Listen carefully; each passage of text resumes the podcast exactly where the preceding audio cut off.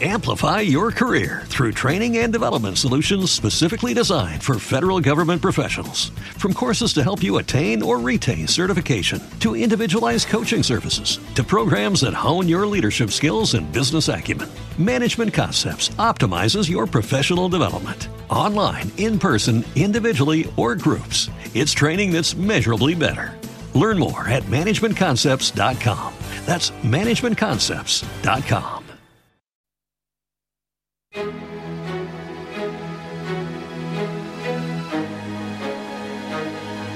En Radio Intereconomía, La Tertulia Capital con Susana Criado.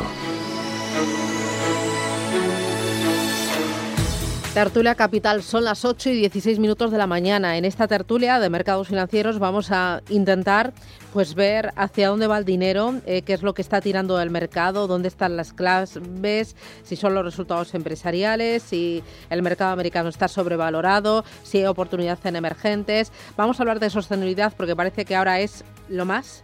Y, bueno, eh, vamos a intentar eh, aprender y disfrutar. Hoy con quién? Con Óscar Esteban, seis director de Fidelity. Óscar, ¿qué tal? Buenos días.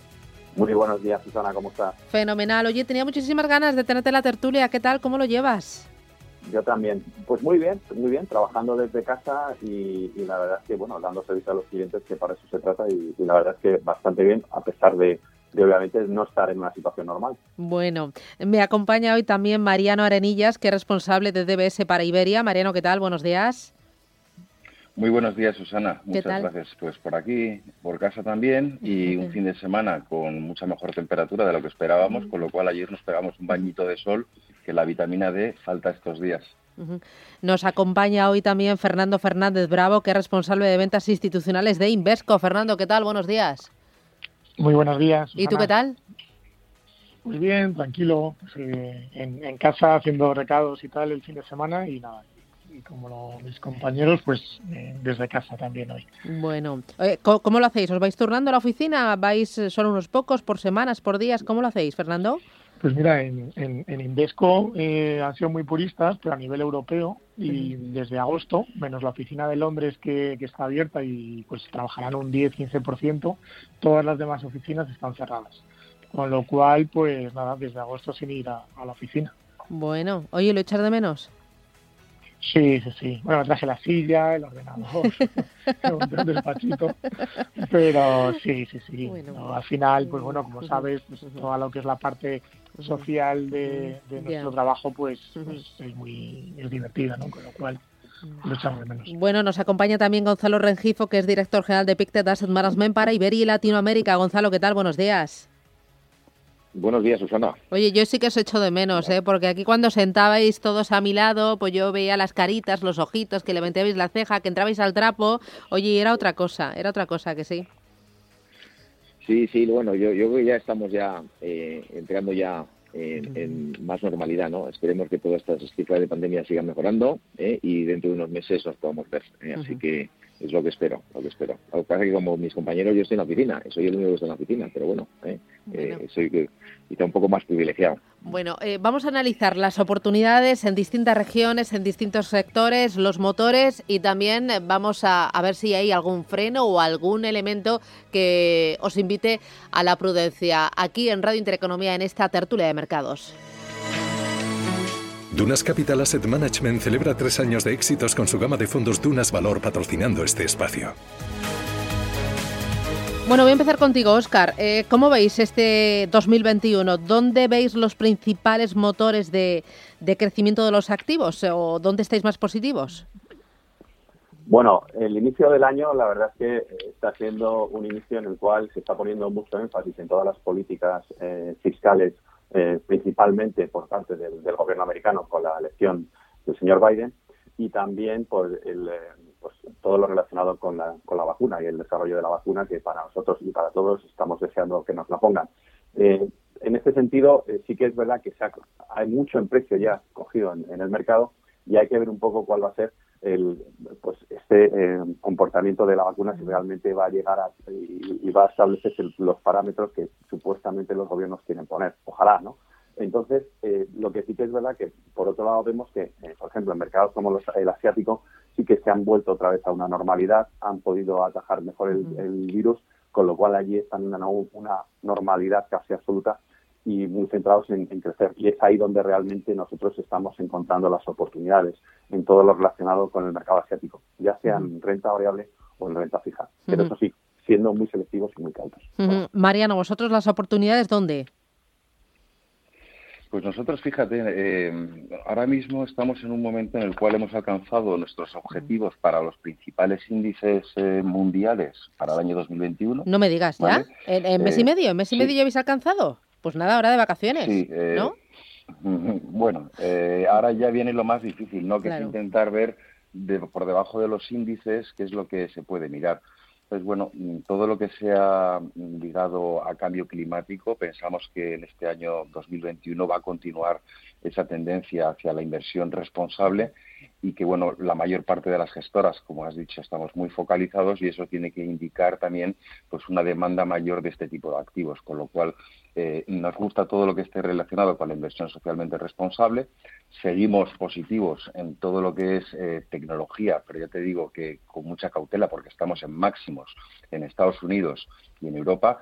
Eh, las valoraciones no nos justifican ya mayores avances pero nunca las valoraciones han sido el mejor síntoma para la dirección de los mercados a corto plazo, con lo cual a corto plazo los bancos centrales siguen apoyando, resultados empresariales buenos y una macro buena. Por lo tanto, el tono es positivo, aunque nosotros estamos ahora mismo con cautela e intentando meter algunos valores que no sean tan de moda para tener cierta compensación. Vale. Eh, Fernando, desde tu casa, ¿cómo veis este arranque de 2021 y dónde veis las palancas o en qué activos, en qué regiones estáis más positivos? Pues mira, yo creo que hay bastante consenso. Es decir, que, que Invesco no va a llevar un poco la contraria tampoco a lo que han dicho pues, mis, compañeros. Principalmente, pues lo que es emergentes nos, nos gusta y, y sobre todo Asia. Es decir, Asia pues tanto en renta variable o en renta fija, pues vemos un poco los crecimientos, aunque hay que también ver que, la renta variable asiática lleva más de un 15% pues en, lo que llevamos de año, ¿no? Es decir, que puede un poco asustar. Pero bueno, aún así seguimos poniendo pues el foco en, la parte de, emergentes y, nos centraríamos, por ejemplo, pues en, en Asia también. Muy bien. ¿Y Gonzalo? Bueno, la verdad es que, eh, como bien dicen, yo me quedo con ciertos comentarios eh, que hay que compartir con los inversores. Que el tono es positivo, el tono es positivo en muchos frentes, no solamente en política monetaria y fiscal, no solamente en la parte de la parte macro, que estamos viendo ya crecimientos, que nos despertamos esta mañana con el crecimiento del 3% en Japón. Es decir, yo que mirar hacia Asia, eh, y eso que le cuesta muchísimo al inversor español, es una buena idea. Es verdad que hay que ser muy selectivos porque los precios no están baratos, pero realmente yo creo que la, lo que están haciendo Asia lo que está haciendo China en particular y Japón es un poco la hoja de ruta que vamos a seguir el resto de mercados, ¿no? Con lo cual yo creo que hay que tener un poquito de paciencia. Es verdad que hay ciertas eh, oportunidades de inversión que son interesantes en renta fija, en, la parte de renta variable, pero no es menos cierto que ahora mismo el sentimiento del mercado lo va, eh, de alguna forma, esto lo va a guiar lo que son resultados empresariales de momento. Y los resultados empresariales hemos visto que, por ejemplo, en Estados Unidos más del 90% de las compañías han dado resultados mejores de los esperados. ¿no? Y con lo cual, ahora mismo, si hacemos la foto de cara al año 2021, pues tenemos cientos de, de beneficios empresariales muy importantes, por encima del 20-25%, crecimiento económico en torno al 5%, políticas monetarias apoyando y, bolsas muy caras, con lo cual, como bien se decía anteriormente, hay que ser muy selectivos, hay que ser de alguna forma cautelosos, pero las oportunidades están ahí y, yo que eh, se pueden aprovechar. Y en este entorno, Mariano, un elemento que podría preocuparnos como es un futuro repunte de la inflación por el precio del petróleo y también por eh, la enorme liquidez que hay en el sistema. Yo creo que a, corto plazo no, ¿vale? O sea, yo no veo riesgo ni en 2021 y en 2022 quizás más en la parte de Estados Unidos, pero no en Europa. ¿Por qué no esperamos inflación en Europa y en Estados Unidos sí? Bueno, la dimensión de los paquetes fiscales es una clara diferencia, con lo cual siempre que se ha introducido liquidez en los mercados, eh, siempre ha habido mayor inflación. ¿Qué ocurre en esta ocasión? En esta ocasión la demanda está un poquito más floja, el consumo final, por lo tanto, en 2021 mm, vamos a ir recuperando niveles de, crecimiento y de demanda y en 2022 quizás ya sea en Estados Unidos donde veamos eh, algo de esta inflación. Recordar que el precio del petróleo el año pasado estuvo en niveles bastante bajos, seguramente en la segunda parte del año veamos cómo eh, la comparativa con el año pasado nos da un crecimiento muy fuerte del precio del petróleo y eso se va a traducir en un repunte puntual de la inflación en la segunda parte del año que ya no veremos eh, tanto en, los próximos años. Fernando, vosotros la inflación, eh, no sé, porque yo os escucho hablar a vosotros, pero salgo a la calle y no veo rastro de inflación por ninguna parte. Estamos ahorrando, no estamos gastando. Pues en, Europa pensamos un poco lo mismo. Quizás en, Estados Unidos sí podemos ver algo más de, inflación. También coincido que puede ser la segunda parte del año. Es ahora mismo, pues tanto la inflación como, la inflación esperada están en 1,4. Se espera que, suba un poquito a 1,6 y bueno, en la segunda parte del año se puede acercar pues a, un 2%.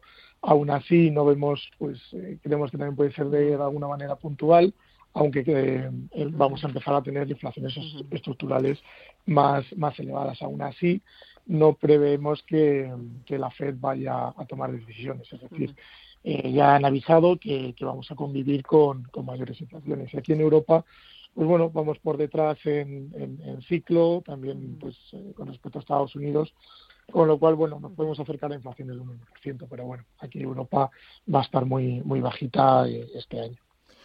Gonzalo, ¿cómo puedo yo aprovechar o cómo puedo yo protegerme de un futuro repunte de la inflación? Bueno, la verdad es que eh, hemos visto que en la curva americana ya, ya la parte de la curva bueno, pues ha subido eh, y eso estaba preocupando un poco a los mercados.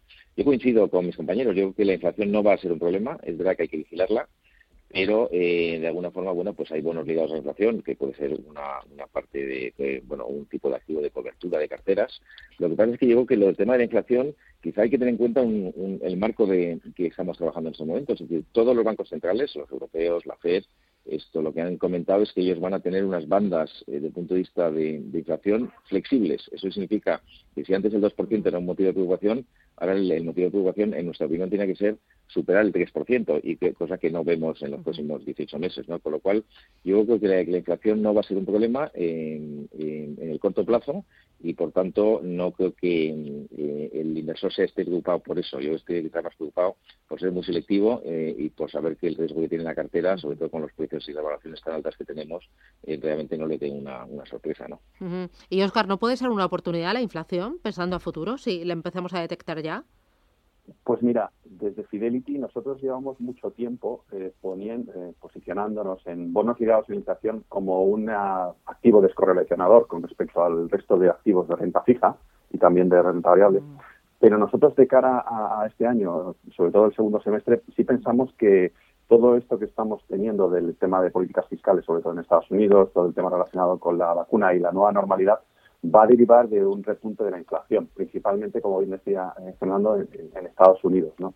Y esto va a originar la reflación. Y ante eso, pues eh, nosotros creemos que obviamente el posicionarse en bonos ligados a la inflación para poder cubrirse algo de, ese repunte que pueda haber en la inflación es un activo interesante o bien también como descorrelacionador, como decía antes. Y nosotros lo, llevamos mucho tiempo ya posicionados, lo hemos comprado muy barato y es un activo muy interesante también es verdad que es un activo que hay que comprender, eh, porque tiene sus, sus, sus, eh, triquiñuelas, con lo cual normalmente son los inversores institucionales los que más están posicionándose en lo que son bonos ligados a inflación. Pero sin lugar a dudas es un activo a tener en cuenta también, ¿por qué no? Me voy a la primera parada publicitaria. A la vuelta dos cosas que me interesan. Habéis mencionado algunos de vosotros oportunidad en Asia, tanto en renta variable como en renta fija.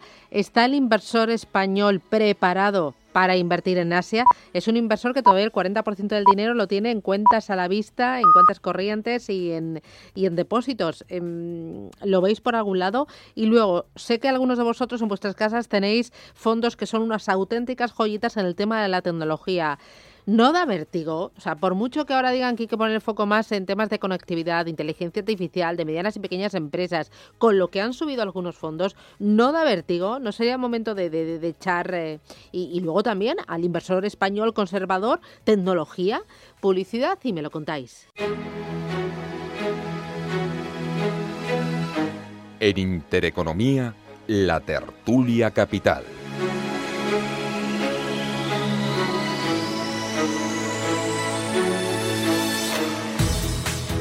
8 y 33 minutos de la mañana. Hoy hablábamos de eh, Asia, porque eh, Fernando, tú me decías, eh, vemos oportunidad en emergentes, sobre todo en Asia, a pesar de que la renta variable ya lleva una subida del 15% en lo que va de año. Asia para el inversor español, que es conservador, no, no, no nos estamos metiendo en un, no sé, darme argumentos, no, no sé si nos estamos metiendo en un jardín demasiado complicado. Pues mira, yo sí estoy doy argumentos en renta fija y, así no monopolizo todo. Vale, muy bien. Eh, pues mira, en, en, en, Asia lo que hay que tener en cuenta es que eh, datos del Fondo Monetario Internacional en el año 2024 es que las economías desarrolladas van a crecer un 1,5 y Asia va a crecer por encima del 6%. Hablamos de China, hablamos de India, hablamos de Indonesia, zona Asia. Entonces, eh, cuando invertimos en sus, en sus bonos, lo que también hay que ver es la TIR que, que nos está ofreciendo. Estamos hablando de un 7% en dólares, cuando aquí un investment grade eh, en Europa pues estamos hablando ya del cero poco y, y, si nos vamos a un high yield que ya tiene pues una pues, relación con renta variable y un, y un riesgo elevado nos, nos está dando un dos y medio eh, cuando hablamos por ejemplo de quiebras de la tasa de famosa de default no es más alta en Asia que en, que en, Europa o Estados Unidos. Y luego, bueno, pues también lo que tenemos que ver es el, el, tamaño, ¿no? que son 37 trillones de dólares en, en Asia, ¿no? El, el volumen de, de, sus bonos. Con lo cual, pues lo que tenemos que ir viendo es eh, dónde puede venir la rentabilidad de los próximos 10 años. No es algo que tengamos que invertir en el corto plazo, sí teniendo pues un horizonte temporal pues más elevado y luego bueno pues tampoco es que haya que invertir una posición muy elevada, es decir, pues dentro de, las carteras que tengamos en renta fija, si somos un inversor 50% renta fija, 50% pues eh, renta variable, pues podemos invertir un 10% de esa renta fija en, en Asia, con lo cual, bueno, pues tendríamos un 5% de, de la cartera, ¿no? Con lo cual, en la parte estructural, yo creo que cada vez hay que invertir más en, en emergentes y, y en Asia, desde luego, es un motor de crecimiento. Gonzalo, ¿tú cómo lo ves? Bueno, yo creo que, como bien dices, eh, Susana, eso llevamos hablando de, que el inversor tiene que ser un poco más innovador, tiene que mirar un poco fuera de lo que es Europa, de lo que es un mercado local. Es verdad que cuesta, pero coincido perfectamente con, Fernando. Yo creo que Asia, eh, en general, eh, si miramos datos también, porque le puede servir de referencia al inversor, es decir, el 53% del crecimiento global de los últimos cinco años viene de China. 53%. Es decir, todo el crecimiento todo lo que son el desarrollo, todas las cifras que hay allí de punto de vista de población, de consumo, eh, son brutales, no tiene nada que ver con lo que conocemos aquí a nivel local, ¿no? Entonces, yo creo que eh, claramente mm, el, inversor debe mirar Asia de forma, de forma vamos a decir, eh, gradual, es decir, yo creo que Asia tendrá, acabará siendo parte estructural de su cartera, es verdad que hay que empezar con, con porcentajes pequeños, pero yo creo que en cuanto tenga algo de Asia metido en la cartera, y yo me refiero más a la parte de renta variable en, de punto de vista de las oportunidades que hay ahí de compañías. El otro día hablando de empresas indias, pues empresas indias, esto de telefonía móvil, pues estamos hablando de crecimientos de, bueno, de número de suscriptores de entre 300 millones, 400 millones, que es como la población casi europea, ¿no? Es decir, que las cifras son muy, muy eh, interesantes. Y yo creo que el inversor también, teniendo en cuenta por el inversor muy conservador, bueno, pues que los bonos chinos, eh, del gobierno chino, eh, de deuda gubernamental, estamos dando con una TIR del en torno al 3%, ¿eh? cuando el bono alemán da menos 0,50. ¿eh? Entonces, bueno, pues creo que ahí están las oportunidades. Creo que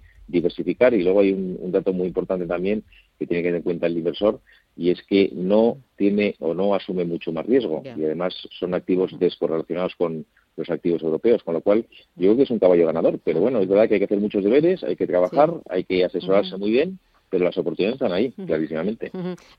Oscar, eh, eh, ¿quieres seguir incidiendo en Asia? ¿Tienes nuevos argumentos o pasamos a tecnología que también sé que es otro de vuestros fuertes en Fidelity? Pues como tú quieras, tengo argumentos para uno y otro, o sea que decides. Pues mira, empiezas con Asia un poquito y luego ya tiramos a tecnología y así vamos haciendo la ensaladita.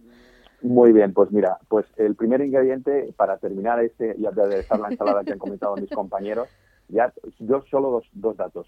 De las diez principales economías del crecimiento mundial, tres de ellas son, eh, son, son asiáticas. Punto uno. Y punto dos, los dos únicos países con más de mil millones de personas en su territorio son China e India. Y eso te produce un potencial de crecimiento vía el consumo solo de esos habitantes muchísimo mayor que cualquier parte del mundo. Esos son datos a tener en cuenta. Y ya, empezando la otra ensalada del, tema tecnológico, has visto cómo he cogido aquí. Sí, me encanta. Pues eh, vamos a empezar con, la lechuga, yo soy muy tradicional en eso, vamos con la lechuga.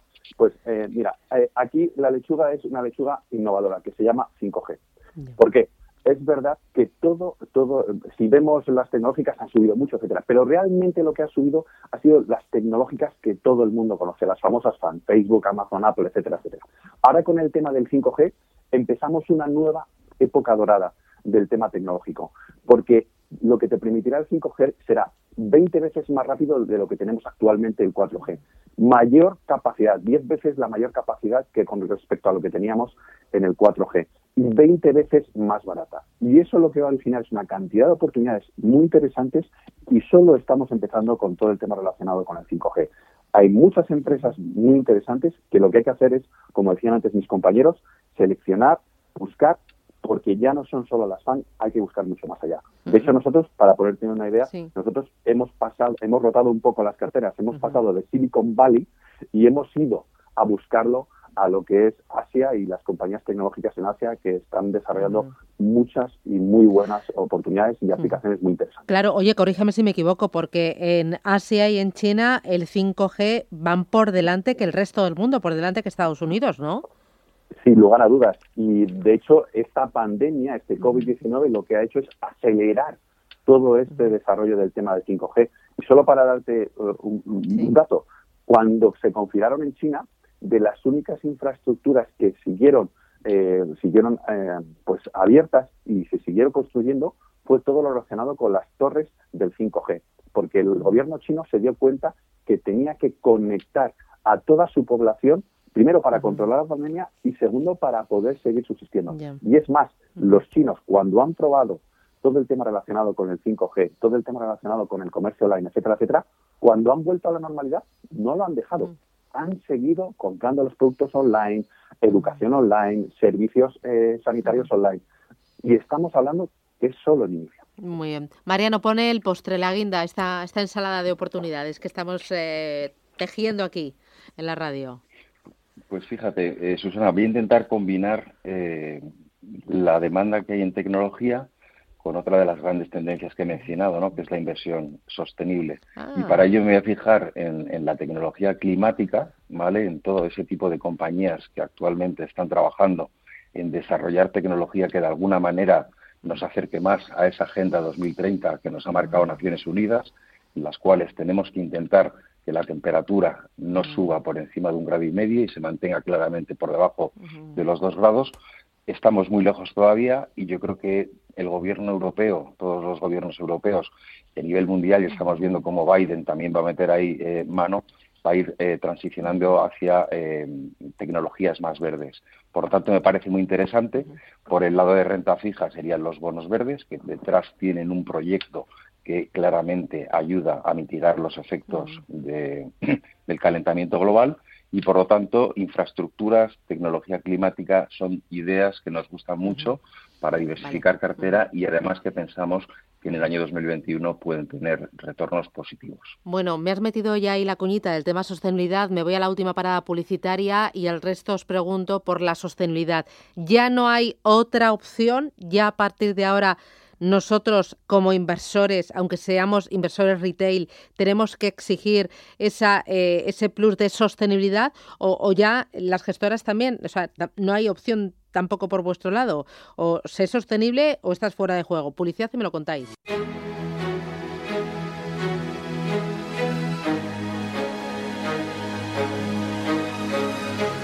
En Intereconomía, la tertulia capital. Gonzalo, tu turno. Sostenibilidad es sí o sí, tanto para las gestoras como, bueno, para todos los integrantes de la industria de gestión de activos. No hay otra opción. Bueno, no es que no haya otra opción. Yo creo que lo que estamos aquí hablando con el tema de sostenibilidad, y lo has comentado algunos de mis compañeros, es que eh, la, como yo digo, pensar en verde paga. Yo estaba tomando nota ahora mismo y, para intentar decirle al inversor, cuando se invierte en sostenibilidad, ¿en qué se puede invertir? Pues se puede invertir en tecnología, como bien ha comentado Mariano, tecnología verde, se puede invertir en infraestructura verde, se puede invertir en todo lo que es eficiencia de recursos, en todo lo que es transporte eh, inteligente o transporte eh, eh, en esto y bueno, decía, transporte inteligente, energías renovables, en software de, todas las compañías que para prototipos y de forma que no se utilizan materias primas. al final estamos hablando de una economía que se orienta a, emisiones cero o cero de carbono, es decir, que de alguna forma yo, yo creo que el inversor tiene que ver que en todo lo que es sostenibilidad hay un montón de sectores, un montón de oportunidades y que de momento no es cuestión de que sostenibilidad sí o sí y no hay otra opción. Lo que pasa es que yo creo que lo que hay que convencerse es que invertir de forma responsable, invertir de forma sostenible, eh, supone un montón de oportunidades que es para hacia dónde va la economía y hacia dónde van todos los planes que hemos estado viendo anunciados por tanto los americanos, los europeos, los chinos, etcétera. Con lo cual hay que pensar en verde porque pensar en verde paga. Muy bien. Oscar, ¿tú qué me dices? Pues mira, yo eh, estoy con, Gonzalo, pero yo voy a ponerle otra óptica. Ya no es solo el tema de gestión de activos, es el tema de las empresas en general.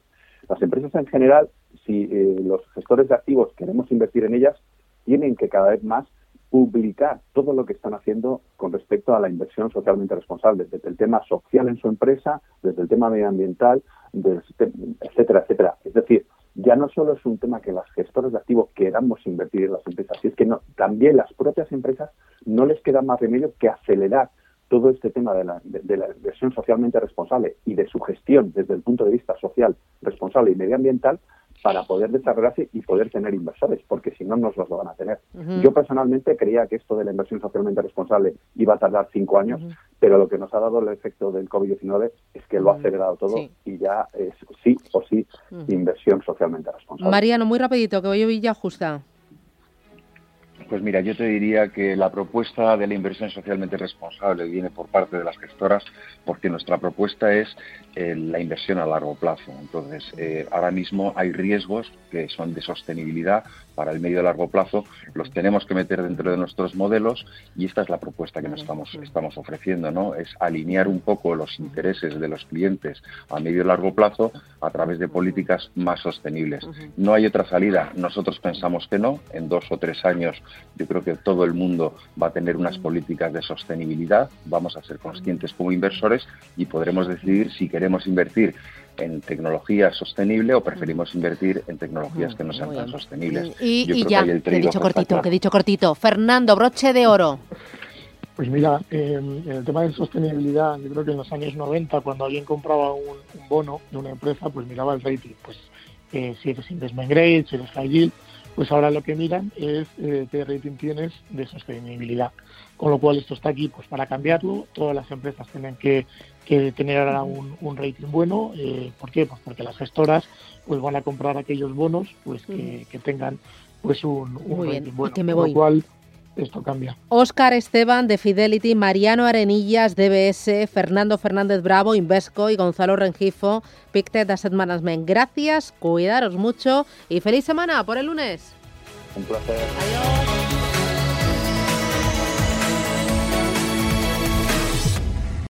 Amplify your career through training and development solutions specifically designed for federal government professionals. From courses to help you attain or retain certification, to individualized coaching services, to programs that hone your leadership skills and business acumen, Management Concepts optimizes your professional development. Online, in person, individually, or groups, it's training that's measurably better. Learn more at managementconcepts.com. That's managementconcepts.com.